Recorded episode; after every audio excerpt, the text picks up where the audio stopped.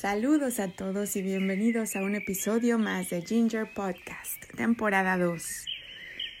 Primero quiero agradecer al Espíritu Santo por su presencia y por su favor, porque tenemos acceso a este podcast hoy, porque podemos predicar la palabra de nuestro Señor, el Evangelio libremente, y porque tenemos la oportunidad de creerlo y de compartirlo con los demás. Muchas gracias, Espíritu Santo. Quiero invitar al Espíritu Santo a que esté presente en este podcast, a que esté presente en las vidas de todos los que escuchan el podcast y que esté presente también en todos nuestros pensamientos, palabras y acciones, para que así podamos nosotros ser para la gloria de Dios, porque fuimos creados para su gloria. Amén, amén, amén, amén. Hoy quiero hablar de un tema importante eh, para los que es el primer episodio que oyen de Ginger Podcast, los invitamos primero a decir una oración muy especial que está marcada como tal en la temporada 1, una oración importante, y en la temporada 2 es, dice, dice algo así como decir esta oración que el tiempo se acaba. Pero ahí están, también está la oración en el Ginger Secrets en Instagram. Entonces es importante decir la oración en la cual aceptas a Jesucristo como tu Salvador, reconoces y dices, en tu corazón reconoces y dices con tu boca que Jesús es Hijo de Dios y que crees en su resurrección y lo aceptas como tu Salvador. Te invito a decir esa oración y si aún no estás convencido, bueno, primero escucha lo que tenemos que decir hoy y después quizá con otros capítulos y eh, reflexionando te convenzas. Hoy vamos a leer la epístola universal de San Judas Apóstol. Esto es en el Nuevo Testamento, antes del libro del Apocalipsis. Eh, ¿Por qué considero que es importante? Es importante hoy porque por los tiempos en los que estamos viviendo en los cuales se invita a la tolerancia sin igual de todas las doctrinas y de todos los estilos de vida y todos los colores del arco iris. Em, yo soy muy tolerante, yo, em, no por hablar de mí, pero em, siempre hay esperanza. Para todos los colores del arco iris hay esperanza en que puedan vivir una vida mejor y puedan discernir la verdad la verdad de la intención que quería Dios para nosotros. Y ah, esto no se acaba hasta que se acabe. Entonces, em, desde mi punto de vista, yo no juzgo a nadie, más sin embargo, eh, sí pongo un poco de distancia entre mi vida y otros estilos de vida con los cuales no puedo convivir. Em, y todos los otros estilos de vida están siempre en mis oraciones para que todas esas personas puedan discernir la verdad de la mentira, porque estos son tiempos en los que mucha gente no puede discernir. Em, entonces, Hoy quiero hablarles de los falsos maestros y de las falsas doctrinas, y precisamente de eso habla San Judas Apóstol. Entonces vamos a empezar con la salutación. Judas, siervo de Jesucristo y hermano de Jacobo, a los llamados, santificados en Dios Padre y guardados en Jesucristo. Misericordia y paz y amor os sean multiplicados. Misericordia y paz y amor os sean multiplicados. El Espíritu de Dios hoy me llamó a decirles eso tres veces y de verdad a manifestarlo sobre sus vidas. Misericordia y paz y amor os sean multiplicados para que ustedes vivan en paz. Yo doy mi paz, les, les vengo a traer la paz. Con el espíritu que cargo, el espíritu de Dios que me inunda, les vengo a traer la paz, mis amados. Ahora vamos a, a mm, leer falsas doctrinas y falsos maestros. Aquí dice San Judas Apóstol. Amados, por la gran solicitud que tenía de escribiros acerca de nuestra común salvación, me ha sido necesario escribiros, exhortándolos que contendáis ardientemente por la fe que ha sido una vez dada a los santos. Entonces nosotros ya somos salvos, somos santos y tenemos esa fe. Verso 4 porque algunos hombres han entrado encubiertamente los que desde antes habían sido destinados para esta condenación, hombres impíos que convierten en libertinaje la gracia de nuestro Dios y niegan a Dios el único soberano y a nuestro Señor Jesucristo. Aquí dice que hombres han entrado encubiertamente. Esto quiere decir el lobo disfrazado de oveja. Entonces tenemos que tener mucho cuidado con los falsos maestros que pretenden ser buenas personas y todo amor y todo paz, pero en realidad no están viviendo en la fe eh, de nuestro Señor y niegan a, niegan a Dios el único soberano y a nuestro Señor Jesucristo. Entonces, cualquier maestro que no reconozca a Jesucristo es un lobo eh, disfrazado de oveja, de acuerdo a la palabra de nuestro Señor. Y estas personas estaban escritas en el libro de Dios desde antes de los tiempos, porque esa era su misión sobre la tierra. Entonces, es gente que no puede discernir. Sin embargo, como nosotros no sabemos quiénes podrán convertirse y quiénes no, pues yo trato de compartir el mensaje con todo el mundo, ¿no? En el verso 5, mas quiero recordaros, ya que una vez lo habéis sabido, que el Señor, habiendo salvado al pueblo, sacándolo de Egipto, después destruyó a los que no creyeron. Es decir, en el, en el Viejo Testamento, primero Dios sacó al pueblo de Egipto, es decir, lo liberó y después destruyó a los que no creyeron. Para mí esta es una metáfora. Ahorita nosotros vivimos en un eh, estilo de Egipto, en donde eh, los gobiernos están levantando en contra de los pueblos y Dios nos va a librar primero de eso y después va a destruir a los que no creyeron. Entonces, para mí es una metáfora de precisamente los tiempos que están enfrente de nosotros, en el cual primero viene el rapto y después una gran tribulación. Vamos al verso 6. Y a los ángeles que no guardaron su dignidad, sino que abandonaron su propia morada, los ha guardado bajo la oscuridad en prisiones eternas para el juicio del gran día. Estos son los ángeles que antes de Adán cayeron, son los ángeles caídos, los que se unieron al ejército del enemigo.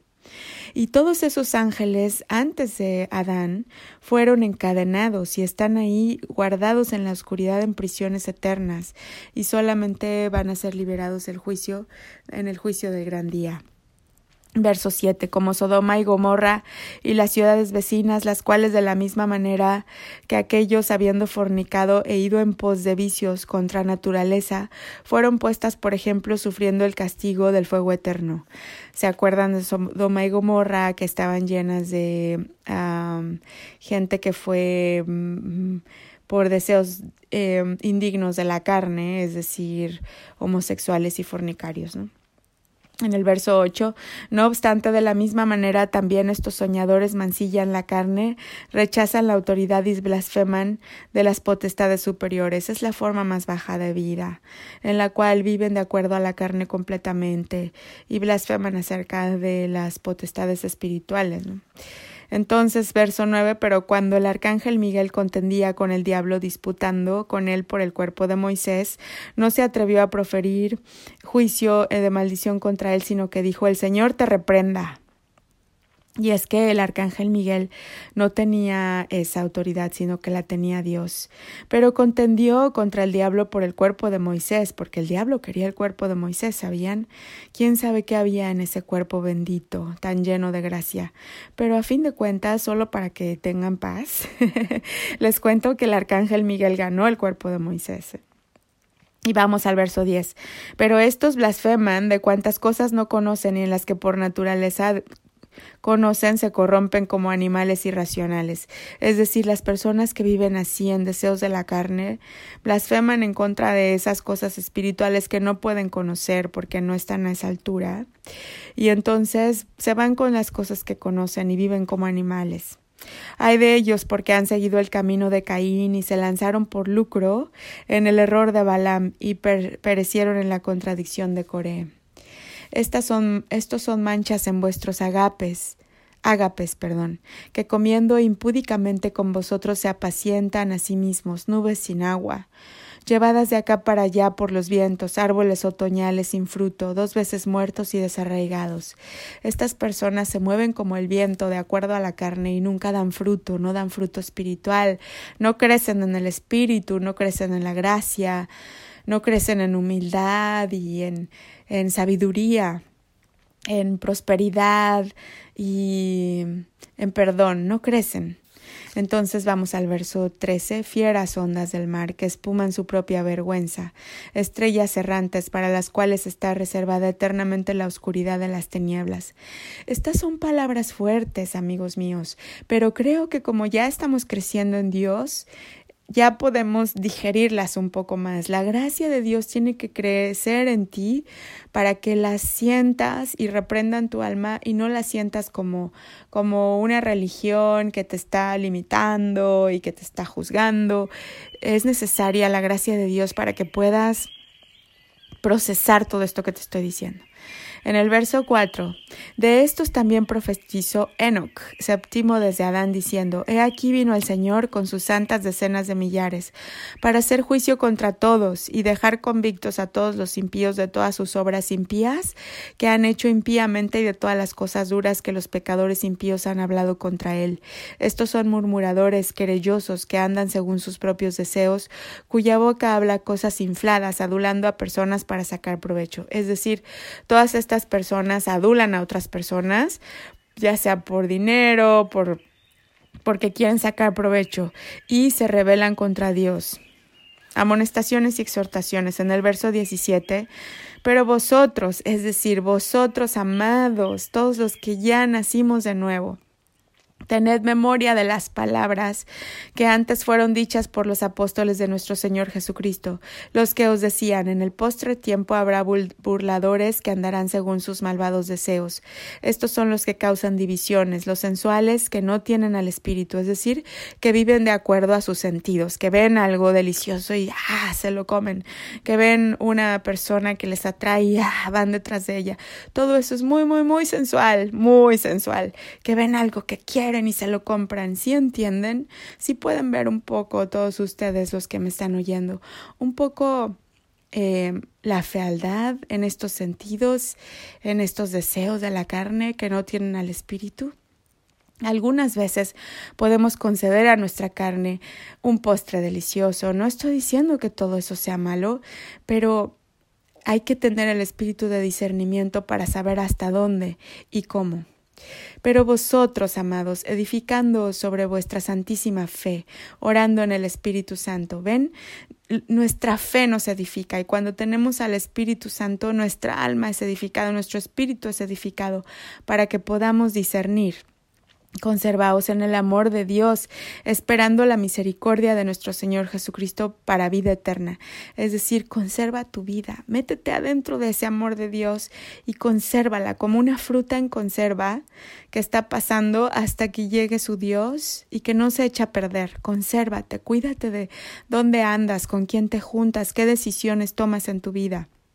Otro día les voy a contar de Saúl, cómo Saúl perdió la gracia de Dios por una decisión errónea de su vida, y entonces Dios lo entregó a un espíritu maligno y toda su vida se convirtió en un infierno por una sola decisión. Consérvate, métete en ese frasquito. como fruta en conserva. Entonces, vamos al verso de 22. Algunos que dudan, convencedlos, a otros salvad, arrebatándolos del fuego, y de otros tened misericordia con temor, aborreciendo aún la ropa contaminada por su carne. Voy a leer otra vez. A otros, algunos que dudan, convencedlos. A otros salvad, arrebatándolos del fuego, y, y de otros tened misericordia con temor aborreciendo aún la ropa contaminada por su carne. Les voy a decir algo. Cuando nosotros estamos en el mundo, vivimos en este mundo y estamos rodeados de gente que vive así. Entonces, ¿qué podemos hacer cuando convivimos con ellos? Podemos tratar de convencerlos, convencerlos, podemos salvarlos si es que ellos quieren decir la oración que ya les comenté al principio del podcast, y en ese momento los arrebatamos del fuego. Cuando ellos son salvos y viven, empiezan a vivir una vida santa, eh, es decir, aceptan esa salvación, hemos, los hemos arrebatado del fuego. ¿Y qué pasa con los otros? De esos vamos a tener misericordia, es decir, los dejamos ser. Los, vamos a tener misericordia, no los juzgamos, Dios los juzgará. Les podemos tener amor, pero, amor, pero cuidado.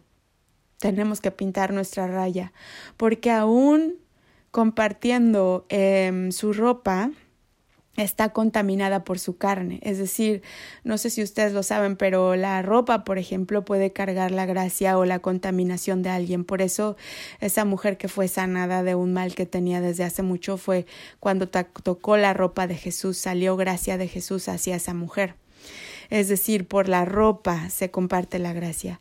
Si tú ves a alguien que está viviendo una vida muy, muy contaminada, lo mejor es ni siquiera darles un abrazo, lo voy a sentir mucho, solo les estoy dando mi punto de vista, ustedes sabrán si lo aceptan o no, pero yo les doy mi punto de vista con todo amor. En el verso 24, y aquel que es poderoso para guardaros sin caída y presentaros sin mancha delante de su gloria con gran alegría. Al único y sabio Dios nuestro Salvador sea gloria y majestad, imperio y potencia, ahora y por todos los siglos de los siglos. Amén. Es decir, Dios nos guarda sin caída y nos presenta sin mancha delante de su gloria con gran alegría. Amén. Entonces, esto es lo que deseo para todos ustedes, que Dios nos guarde sin mancha, porque tenemos ya que prepararnos. Estos no son tiempos en los cuales podemos seguir jugando. Son tiempos en los cuales tenemos que hacer sacrificio, es decir, si algo se nos antoja muchísimo, por ejemplo, a una persona, ¿no? Que nos atrae muchísimo. Tenemos que llevar todo eso a la cruz y orar y orar, orar, orar para que Dios cierre nuestras narices las puertas que no se deben abrir y abra las que sí se deben abrir. No se preocupen demasiado por las cosas de este mundo. Este mundo es muy pasajero. Acuérdense siempre de que detrás de esa puerta, cuando nosotros morimos, o en este caso, eh, cuando seamos raptos, eh, vamos a la eternidad y ahí es en donde vamos de verdad a recibir la recompensa por todo lo que renunciamos en esta tierra. Que la paz y la gracia de Dios sea siempre con todos ustedes. Los amo con todo mi corazón y hasta pronto.